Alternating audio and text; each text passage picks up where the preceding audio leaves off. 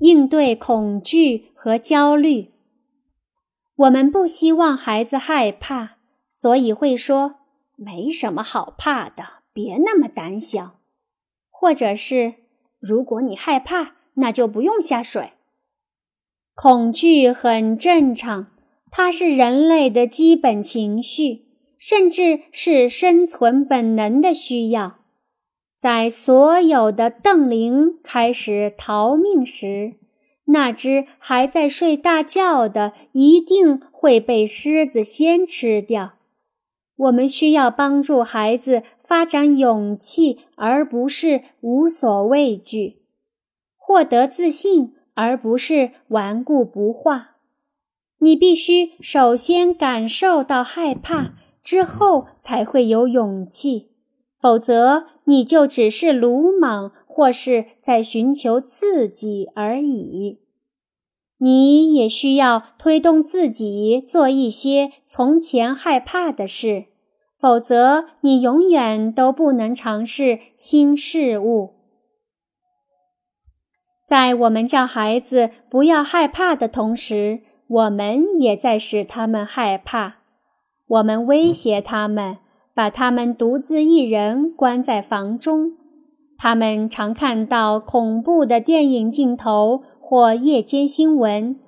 很多孩子被大人打过，被其他孩子欺负过，或者目睹过暴力。有些孩子不敢上学，因为学校的社交环境太糟糕，或者他们觉得自己很无能。总之，很多孩子都带着很多的恐惧，但却没有什么机会来表达。恐惧积累所导致的，要么是鲁莽，要么是害羞拘谨，要么是焦虑。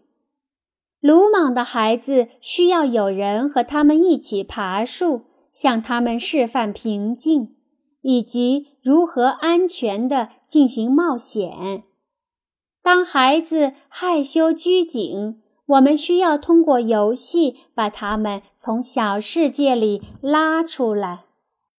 他们需要我们陪着从滑梯上滑下来，多试几次后，他们才能自在地加入其他孩子。把害羞的孩子扔进水里是无法逼他们学会游泳的，但是让他们永远留在家里也不是办法。人在焦虑时，喉咙、胸口甚至肠胃都会有所感觉。焦虑是一种半隐半现的恐惧，人在心里感到害怕。但是却无法自由地将其释放出来。焦虑是一种折中的妥协，既不是恐惧情绪的纯粹爆发，也不是毫无担心的坦然状态。我们的目标是要把这种半隐半现的恐惧，也就是焦虑，彻底的解放出来。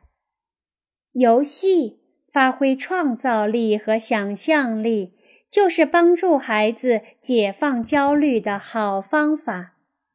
有些孩子通过谈话就可以消除焦虑，但更多孩子是用游戏释放焦虑的。他们可能幻想某个角色不断的遇到麻烦，然后一再的被拯救。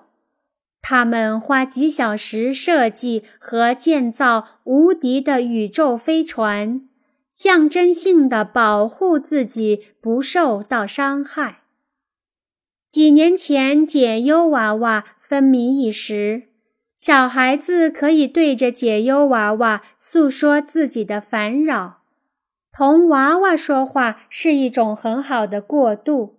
孩子以往是用单纯的游戏方式来面对恐惧，而这时正是在逐渐练习用语言表达情绪。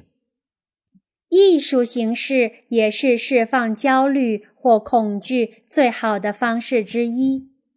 无论是唱歌、跳舞，还是画画、写作、陶艺制作，都能发挥作用。哇，你在喉咙上画了一个很紧的蝴蝶结。如果它会说话，它会说什么呢？如果你肚子里这些蝴蝶结会跳舞，它们会怎么跳？哦，你梦见可怕的怪物了？你可以把它画出来吗？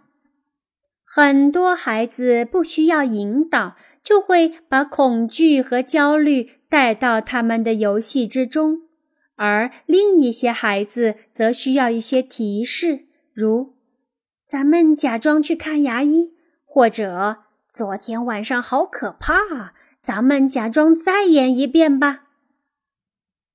今天的父母常会批评以前的父母有多么无知，他们认为自己现在的职责就是保护好孩子，避免孩子受到任何伤害和危险。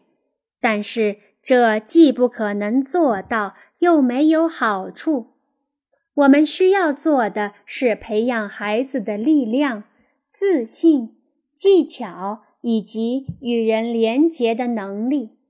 有了这些，孩子就能够经得住伤害，甚至从伤害中成长。当然，我们要帮助孩子建立基本的安全原则，尽量避免重大的危险。但是，诸如疾病或摔伤的情况都是不可控制的。不少孩子都在游乐场摔伤过手脚，但为什么游乐场还依然存在呢？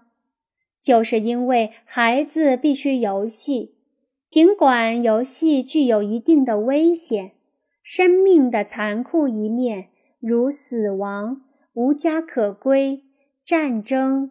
贫穷、不公正、暴力等对孩子来说确实可怕。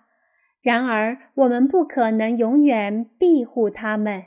因此，当这些主题出现在孩子的游戏中时，请不要大惊小怪。